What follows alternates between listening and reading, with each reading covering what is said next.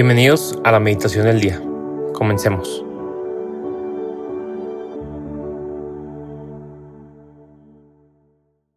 En el nombre del Padre y del Hijo y del Espíritu Santo. Amén.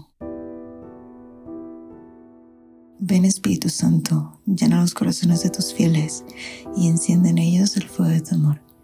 Envía Señor tu Espíritu Creador y se renovará la faz de la tierra. Oremos. Oh Dios, que has iluminado los corazones de tus hijos con la luz del Espíritu Santo, haznos dóciles a tus inspiraciones para gustar siempre el bien y gozar de su consuelo. Por Cristo nuestro Señor. Amén. El día de hoy, sábado de 10 de diciembre del 2022, terminando nuestra segunda semana de Adviento, vamos a meditar el que se encuentra en San Mateo capítulo 17, versículos del 10 al 13. En aquel tiempo, los discípulos le preguntaron a Jesús, ¿por qué dicen los escribas que primero tiene que venir Elías? Él les respondió, ciertamente, Elías ha de venir y lo pondrá todo en orden. Es más, yo les aseguro a ustedes que Elías ha venido ya, pero no lo reconocieron e hicieron con él cuanto les vino en gana. Del mismo modo, el Hijo del Hombre va a padecer a mano de ellos. Entonces entendieron los discípulos que les hablaba de Juan el Bautista. Palabra del Señor, gloria a ti, Señor Jesús. El día de hoy ha tocado un evangelio que no es nada sencillo, he de admitir. Sin embargo, como siempre, la palabra de Dios es nueva y tiene algo que decirnos a pesar de que pueda parecer un mensaje difícil de entender o de profundizar. Y es por ello que me quiero centrar en la figura del profeta.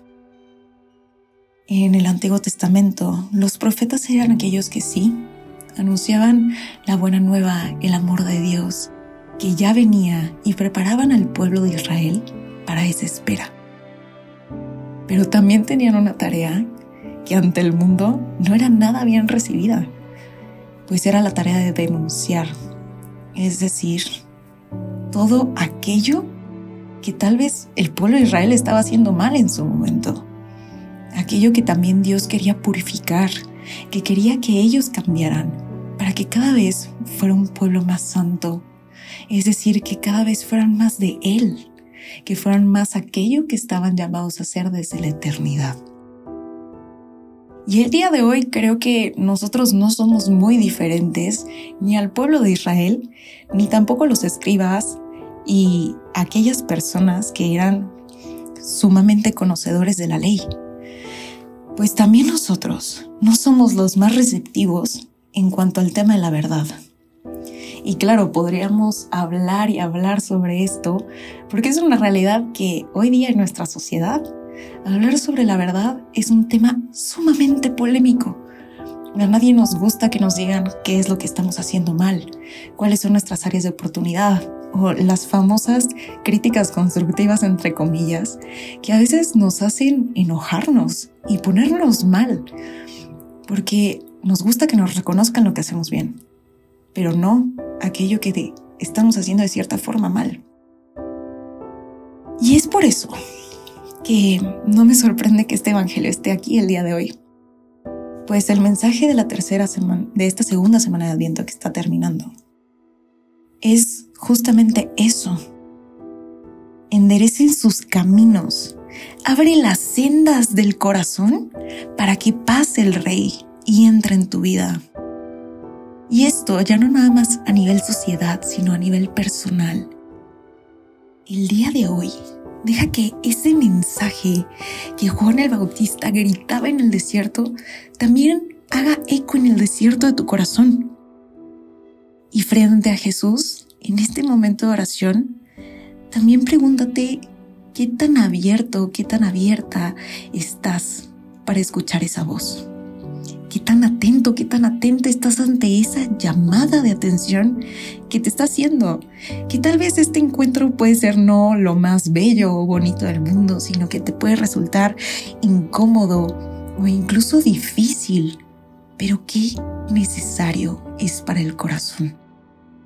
Qué necesario es hacer un alto en nuestra vida y reflexionar sobre aquello que todavía podemos crecer para poder amar más, que podemos crecer para poder ser más santos, más santas. Y esto solamente se puede por medio de una actitud. Y esa actitud también la podemos aprender de María. Y es la actitud de la confianza. De la confianza que al final da fruto esperanza. Y es que la realidad es que tal y también como decía el profeta, Él ha venido a destorcer todo lo torcido, a sanar lo herido y a salvar lo perdido. Y en ello es en lo que radica nuestra confianza. No en nuestras sombras, no en nuestra miseria, no en nuestro pecado o en nuestras áreas de oportunidad, en aquello que no hacemos bien ante los ojos de los demás. No, nuestra confianza, nuestra esperanza radica en que en todo eso, en esa oscuridad, él puede hacer mucho más de lo que nuestra razón, incluso nuestro corazón, pueden llegar a comprender. Pues si de la nada hizo todo, de la oscuridad hizo la luz, ¿cuánto más Dios no puede hacer en nuestro corazón? Sí, anunciar esta verdad puede ser doloroso, puede no ser lo más bonito que te han dicho el día de hoy, pero qué necesario es para el corazón. Y por eso, en este diálogo con Jesús, que te estás dando esta oportunidad chiquitita, en la mañana, en la tarde, en la noche, cuando sea que escuches esta meditación, pregúntate, ¿qué te pide enderezar el día de hoy en tu vida? ¿A qué profetas internos o externos has silenciado o incluso los has llevado al exilio de lo incómodo que es para ti su presencia. ¿Qué tanto estás dispuesto, qué tanto estás dispuesta a escuchar esa voz que el día de hoy clama en tu corazón?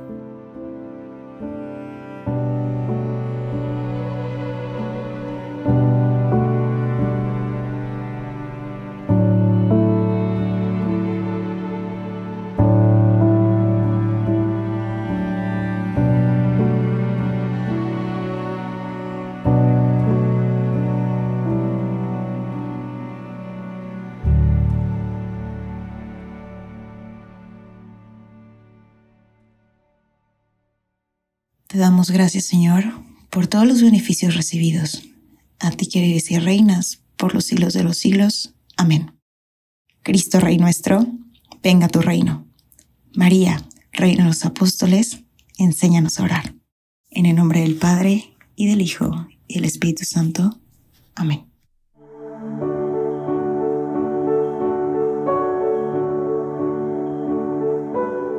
Permanece meditando lo que más te haya llegado al corazón. Nos escuchamos mañana.